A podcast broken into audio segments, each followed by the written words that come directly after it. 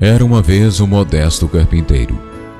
Ele ficou famoso não por causa das cangas de boi e das portas que fabricava, mas por ter sido marido de Maria, pai adotivo de Jesus e pai natural de pelo menos duas meninas e de quatro rapazes: Tiago, José, Simão e Judas, alguns dos quais, ao lado dos apóstolos, exerceram algum ministério.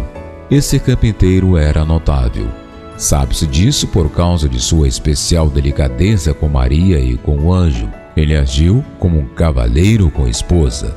Quando soube que Maria estava grávida, embora tivesse o apoio da lei para expô-la a uma humilhação pública, ele preferiu ser o mais discreto possível.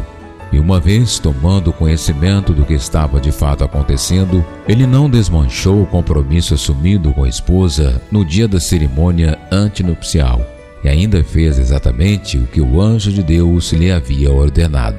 Mateus 1, 18 a 25.